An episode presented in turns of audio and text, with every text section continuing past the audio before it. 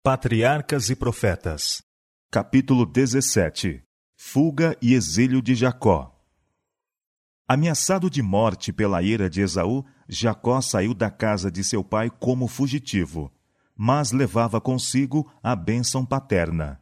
Isaac lhe havia renovado a promessa do concerto e mandara-lhe, como herdeiro da mesma, procurar uma esposa na família de sua mãe, na Mesopotâmia.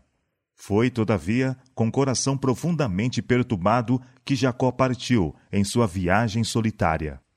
Apenas com um bastão na mão, teve de viajar centenas de quilômetros através de território habitado por tribos selvagens e errantes. Em seu remorso e timidez, procurou evitar os homens, com receio de que a pista lhe fosse descoberta pelo irado irmão. Temia que houvesse perdido para sempre a bênção que fora o propósito de Deus proporcionar-lhe. E Satanás estava postos a fim de oprimi-lo com tentações. A noite do dia seguinte encontrou longe das tendas de seu pai. Sentia-se como um rejeitado e sabia que toda esta inquietação fora trazida sobre ele pelo seu próprio procedimento errado. As trevas do desespero oprimiam-lhe a alma e atrevia-se dificilmente a orar. Mas achava-se tão completamente só que sentiu a necessidade da proteção de Deus como nunca antes a sentira.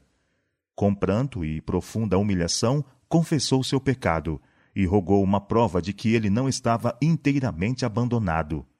O coração sobrecarregado não encontrou ainda alívio havia perdido toda a confiança em si e receava que o Deus de seus pais o houvesse rejeitado.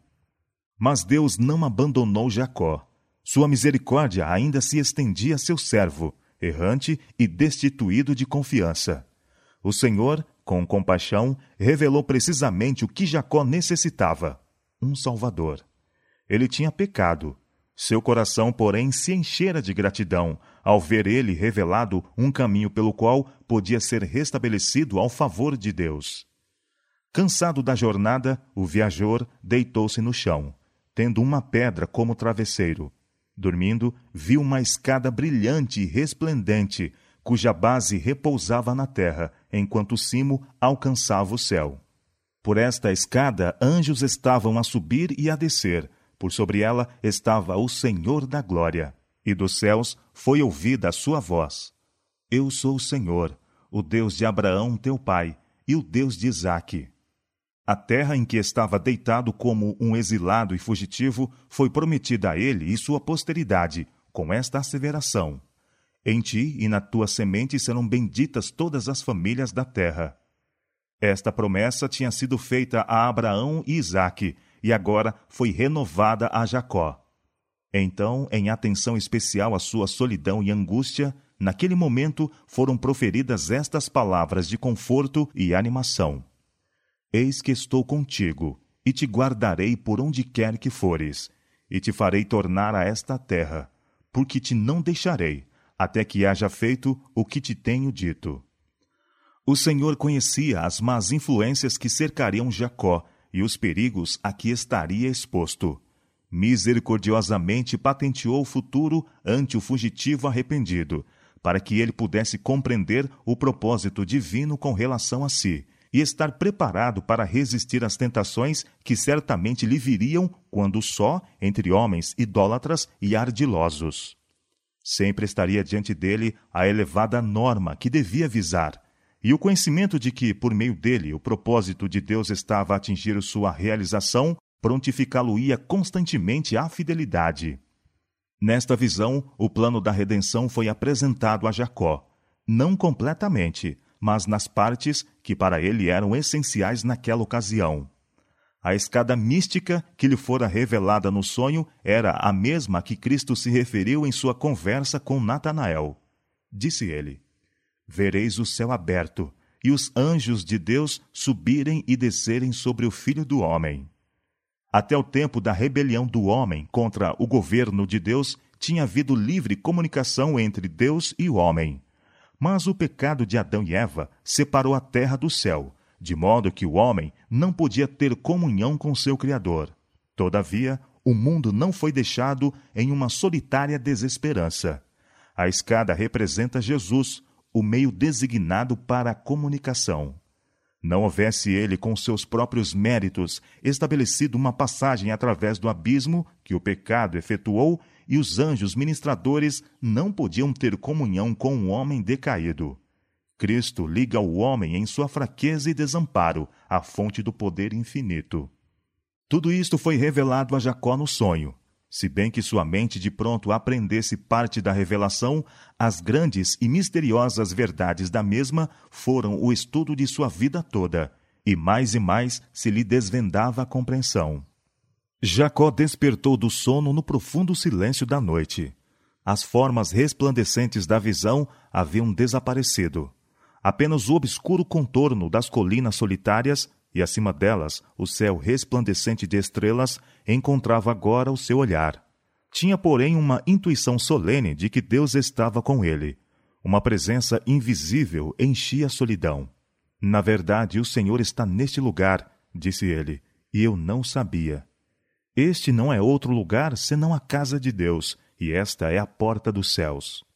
Então levantou-se Jacó pela manhã de madrugada, e tomou a pedra que tinha posto por sua cabeceira, e a pôs por coluna, e derramou azeite em cima dela. De acordo com o costume de comemorar acontecimentos importantes, Jacó erigiu um memorial da misericórdia de Deus para que, quando quer que passasse por aquele caminho, pudesse demorar-se naquele local sagrado para adorar ao Senhor. E chamou o lugar Betel, ou Casa de Deus. Com profunda gratidão, repetiu a promessa de que a presença de Deus seria com ele, e então fez este voto solene: Se Deus for comigo e me guardar nesta viagem que faço, e me der pão para comer e vestidos para vestir, e eu em paz tornar a casa de meu pai, o Senhor será o meu Deus, e esta pedra que tenho posto por coluna será casa de Deus. E de tudo quanto me deres, certamente te darei o dízimo. Jacó não estava aqui a fazer um contrato com Deus. O Senhor já lhe havia prometido prosperidade, e este voto era o transbordar de um coração cheio de gratidão pela certeza do amor e misericórdia de Deus. Jacó entendia que Deus tinha direitos sobre ele, os quais ele devia reconhecer, e que os sinais especiais do favor divino a ele concedidos exigiam retribuição. Assim, toda a bênção que nos é concedida reclama uma resposta ao autor de todas as nossas mercês.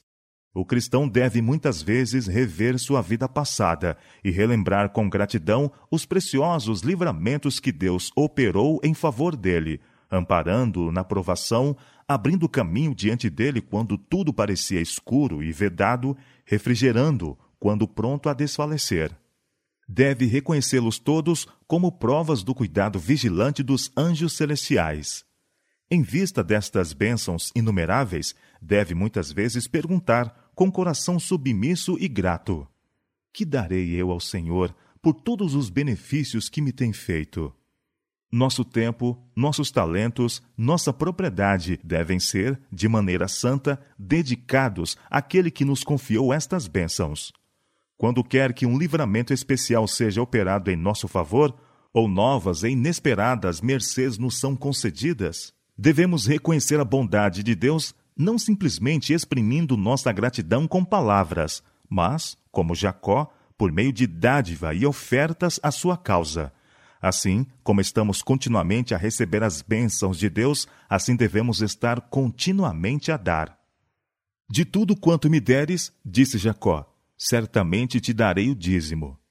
Deveremos nós, que gozamos a plena luz e os privilégios do Evangelho, estar contentes com dar menos a Deus do que foi dado por aqueles que viveram na dispensação anterior, menos favorecida? Ao contrário, sendo que as bênçãos que gozamos são maiores, não se acham nossas obrigações aumentadas de modo correspondente? Mas quão pequena é a apreciação Quão vão é o esforço de medir pelas regras matemáticas o tempo, o dinheiro e o amor, em confronto com um amor tão incomensurável e um dom de tal valor inconcebível. Dízimos para Cristo, parco bocado, vergonhosa recompensa por aquilo que custou tanto. Da cruz do Calvário, Cristo pede uma consagração sem reservas. Tudo que temos, tudo que somos, deve ser dedicado a Deus. Com uma fé nova e permanente nas promessas divinas e certo da presença e guarda dos anjos celestiais, Jacó prosseguiu em sua jornada para a terra dos filhos do Oriente. Mas quão diferente foi sua chegada da do mensageiro de Abraão quase cem anos antes. O servo chegara com um séquito de ajudantes viajando em camelos e com ricos presentes de ouro e prata. Jacó era um viajor solitário, tendo magoados os pés, sem nada possuir a não ser o seu bastão. Como servo de Abraão, Jacó se deteve ao lado de um poço, e foi aqui que ele se encontrou com Raquel, a filha mais moça de Labão. Agora foi Jacó que prestou serviço, volvendo a pedra do poço e dando a beber aos rebanhos. Dando a reconhecer o seu parentesco, foi bem recebido na casa de Labão. Se bem que tivesse vindo desprovido e desamparado, poucas semanas mostraram o valor de sua diligência e habilidade, e insistiu-se com ele que ficasse. Foi combinado que devia prestar sete anos de serviço a Labão pela mão de Raquel. Nos tempos primitivos, exigiu o costume que o noivo, antes da confirmação do contrato de casamento, pagasse uma soma de dinheiro ou seu equivalente em outras propriedades, conforme as suas circunstâncias, ao pai da noiva. Isto era considerado como uma salvaguarda à relação matrimonial. Os pais não julgavam de bom aviso confiar a felicidade de suas filhas a homens que não haviam feito as devidas provisões para a manutenção de uma família. Se não possuíam tino econômico suficiente e energia para dirigir negócios e adquirir gado ou terras, receava-se que sua vida se mostrasse inútil. Mas tomava-se providências para provar aqueles que nada tinham para pagar uma esposa. Permitia-se-lhes trabalhar para o pai, cuja filha amavam, sendo a duração do tempo determinada pelo valor do dote exigido. Quando o pretendente era fiel em seu trabalho e provava ser digno em outros sentidos, obtinha a filha como esposa. E geralmente o dote que o pai recebera era dado a ela por ocasião do casamento. Tanto no caso de Raquel como no de Leia, reteve, entretanto, Labão, egoisticamente, o dote que lhes teria sido dado. Referiram-se a isto quando disseram, precisamente antes da mudança de Mesopotâmia: Vendeu-nos e comeu todo o nosso dinheiro. O antigo costume, se bem que algumas vezes do mesmo se abusasse, assim como fizera Labão, produzia bons resultados. Quando se exigia do pretendente prestar serviços, a fim de obter a sua noiva, evitava-se um casamento precipitado e havia oportunidade de provar-se a profundidade de seu afeto, bem como sua habilidade para prover as necessidades de uma família. Em nossos tempos, muitos males resultam de seguir uma conduta oposta.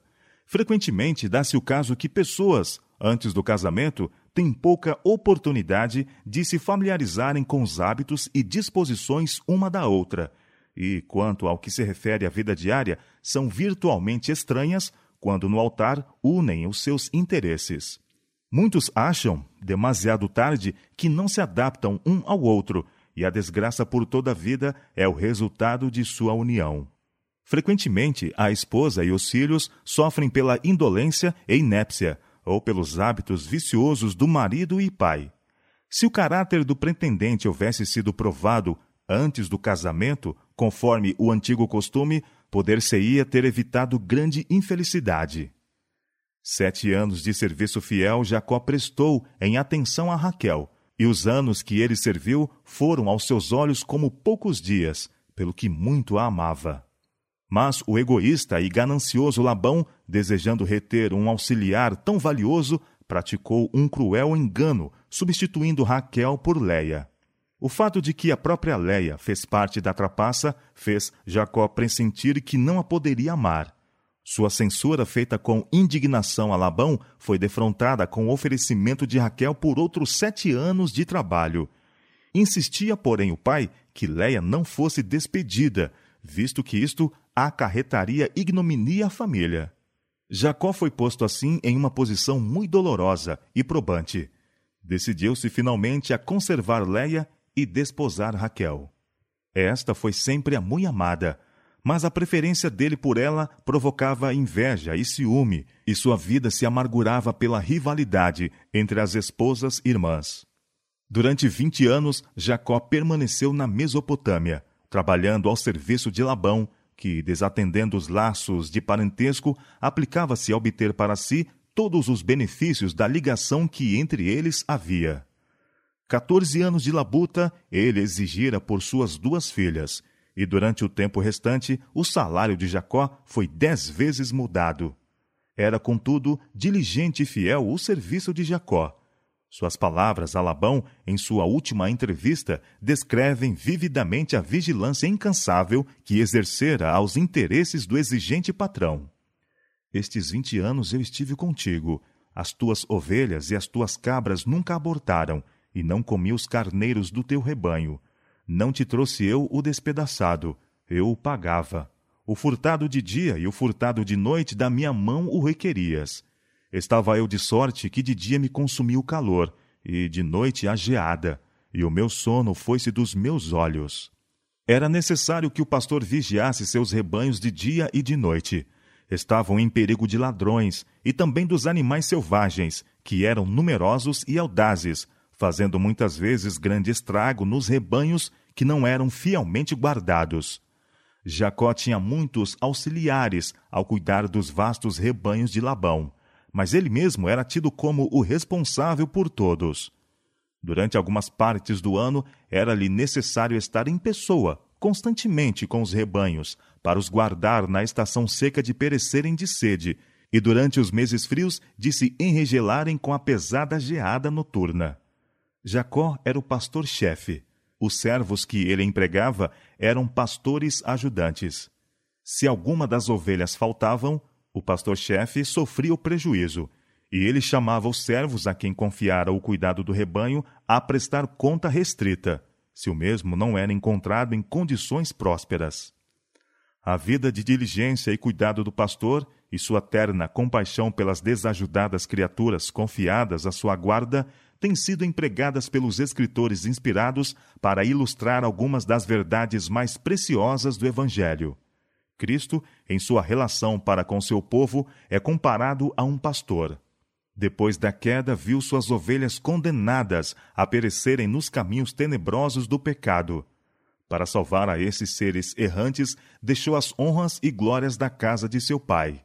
Diz ele: A perdida buscarei e a desgarrada tornarei a trazer, e a quebrada ligarei, e a enferma fortalecerei.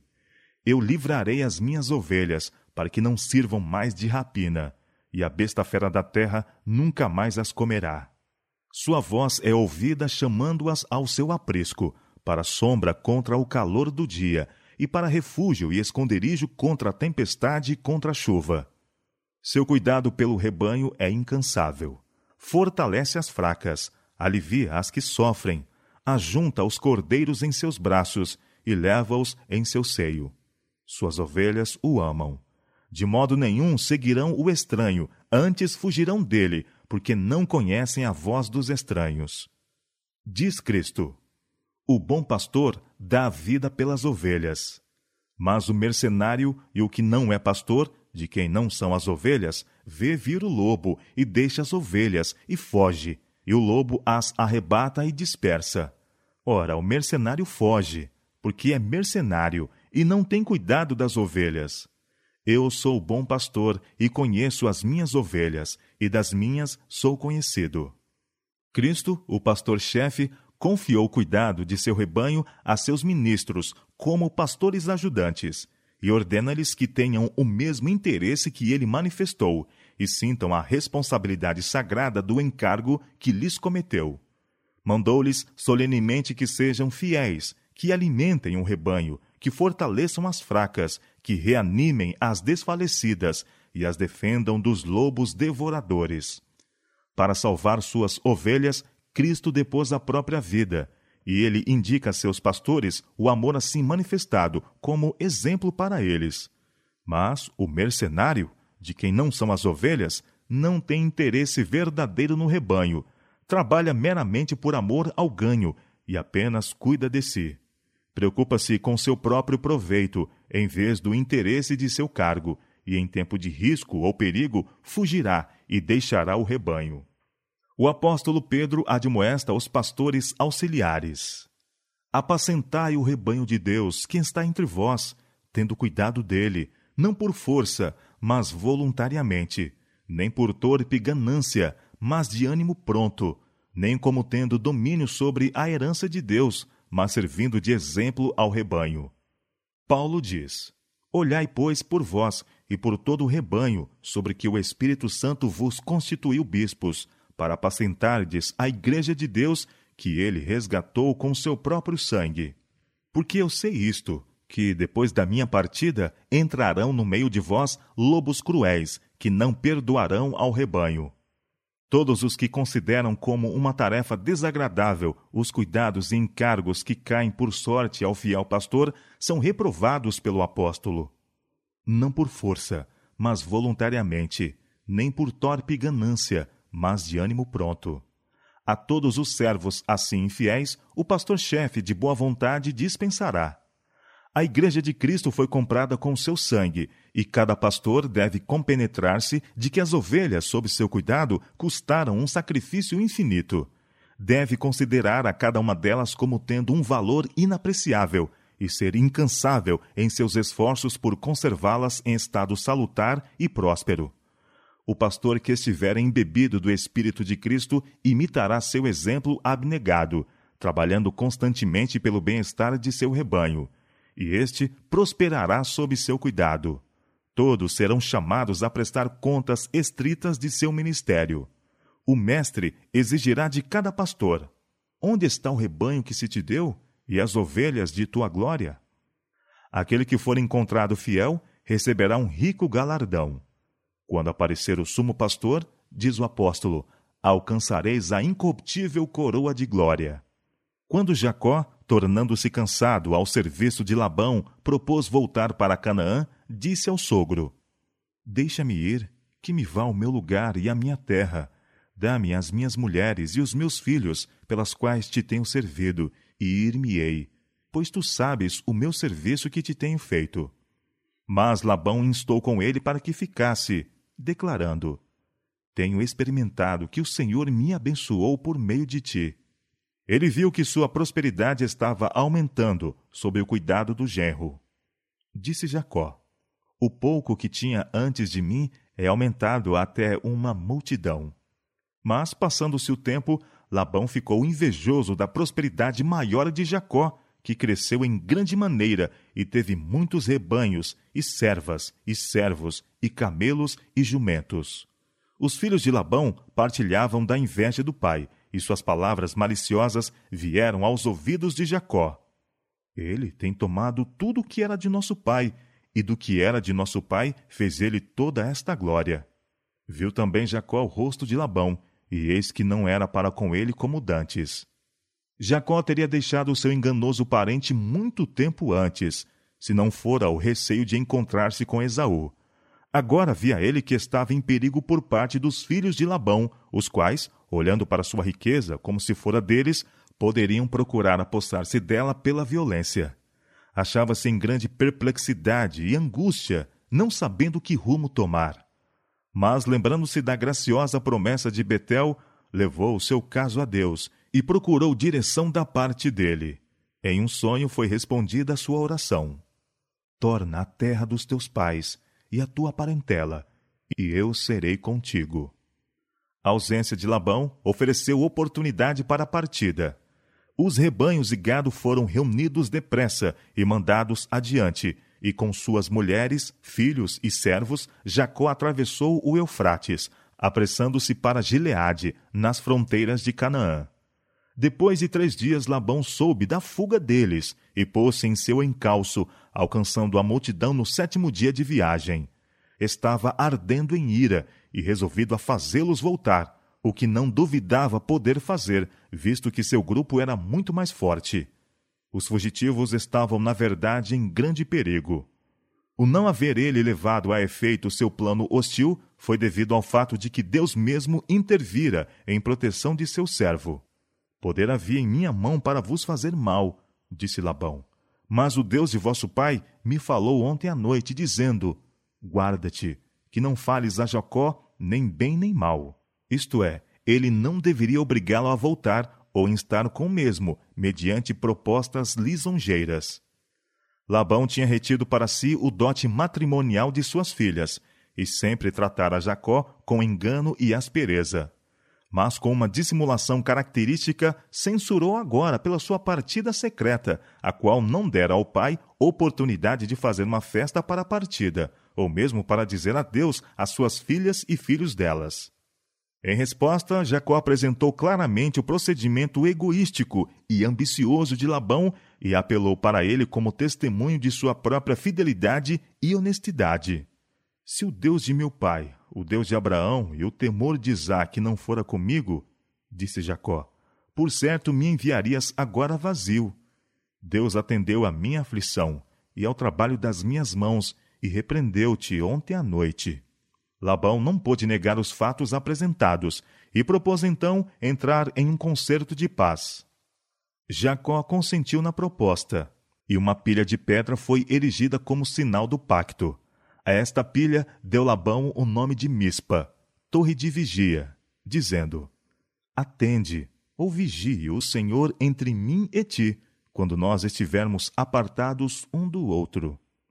Disse mais Labão a Jacó: Eis aqui este mesmo montão, e eis aqui essa coluna que levantei entre mim e ti. Esse montão seja testemunha, e essa coluna seja testemunha, que eu não passarei este montão para lá, e que tu não passarás este montão e esta coluna para cá, para mal. O Deus de Abraão e o Deus de Naor, o Deus de seu pai, julgue entre nós. E jurou Jacó pelo temor de seu pai Isaque. Para confirmar o tratado, os dois partidos realizaram um banquete. A noite foi passada em comunhão agradável, e ao romper da aurora, Labão e seu grupo partiram. Com esta separação, cessou todo traço de conexão entre os filhos de Abraão e os moradores da Mesopotâmia.